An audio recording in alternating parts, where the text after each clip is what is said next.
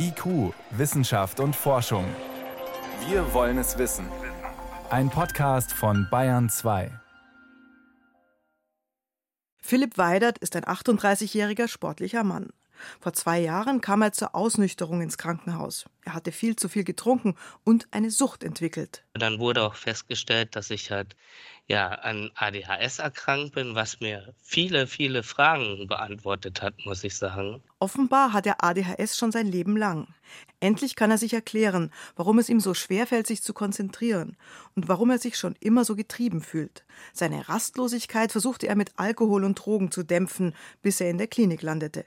ADHS ist bei Erwachsenen häufig mit Suchterkrankungen gepaart, sagt Alexandra Philipsen, die in Bonn die Poliklinik für Psychiatrie und Psychotherapie leitet. Und wenn ich nachts nicht einschlafen kann, weil ich nicht abschalten kann oder ständig unruhig bin, ist das Risiko viel, viel größer, dass ich Alkohol konsumiere oder Cannabis. So machte es auch Philipp Weidert. Seine ADHS-Diagnose wurde spät gestellt. Bis dahin wusste er nicht, woher seine Probleme kamen.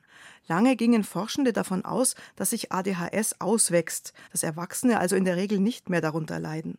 Auch deshalb ist bei Philipp Weidert erstmal niemand dahinter gekommen, was der tiefere Grund war für seine Suchterkrankung. Eine Studie aus den USA zeigt jetzt, dass ADHS bei den meisten erkrankten Kindern als Störung fortbesteht.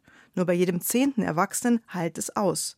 Aber alle anderen haben entweder ständig oder immer wieder mal mit Symptomen zu kämpfen, also mit Unruhe, Impulsivität und unüberlegtem Handeln, sagt die US-Psychiaterin Margaret Sibley aus Washington. So we conclude that ADHD is a disorder that unser Ergebnis ist, dass ADHS verschwinden kann, aber oft nur zeitweise und nicht ganz dass junge Erwachsene also selten geheilt sind und ADHS eine schwankend auftretende Störung ist. Bei manchen Leuten läuft es mal besser und dann wieder schlechter.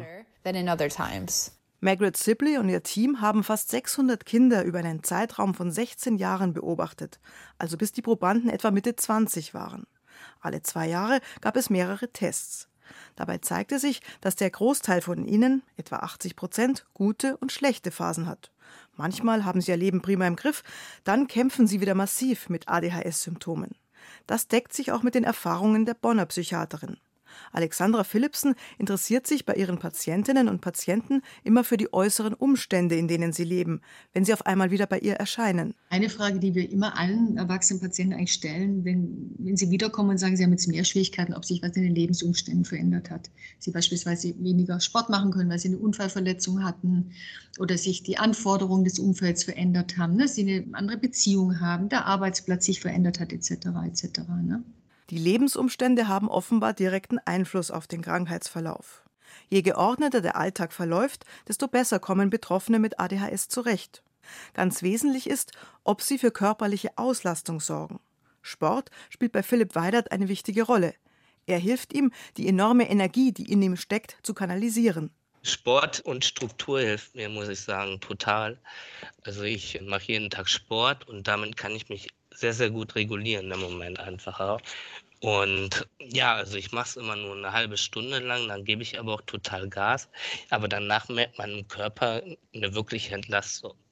Ist wie so ein Terrier oder so ein Border Collie, der einfach auch gefordert werden muss. Ne? Der Sport hilft ihm auch, seinen Tag zu strukturieren. Außerdem geht er regelmäßig zu einer Selbsthilfegruppe für alkoholkranke Menschen. Nach seiner ADHS-Diagnose vor zwei Jahren bekam er Ritalin, ein bekanntes Medikament, das auch viele zapplige oder verträumte Kinder bekommen. Aber bei ihm hatte es heftige Nebenwirkungen, weshalb er es abgesetzt hat. Ganz ohne Medikament kam er aber auf Dauer nicht zurecht. Vor zwei Monaten hatte ich einen heftigen Rückfall mit dem Alkohol und bin nochmal stationär eingeliefert worden und bekomme jetzt Guafazin, so heißt der Wirkstoff. Und muss sagen, der ist so ein bisschen ein Wunder, weil ich fühle mich jetzt, wie man eigentlich funktionieren soll. Also ruhig, vom Kopf her und nicht mehr so wirr. Und das hat sich jetzt innerhalb der zwei Monate sehr, sehr gut eingestellt eigentlich. Vorher war es bei ihm so, dass bestimmte Botenstoffe die Synapsen, also die Spalten zwischen einzelnen Nervenzellen, zu schnell verlassen haben. Das hinterlässt ein Gefühl von Chaos im Kopf, weil Informationen nicht direkt und fokussiert weitergegeben werden. Wirkstoffe wie Methylphenidat, der in Ritalin steckt, oder eben Guanfacin können das ausgleichen. Philipp Weidert ist gelernter Verlagskaufmann. Er fühlt sich jetzt so gestärkt, dass er wieder ins Berufsleben einsteigen will. Auch privat läuft einiges nach Wunsch. Nachdem ich eine Woche dieses Medikament äh, bekommen habe, habe ich die Feuerprobe gemacht und ich war in James Bond. Der ging drei Stunden lang.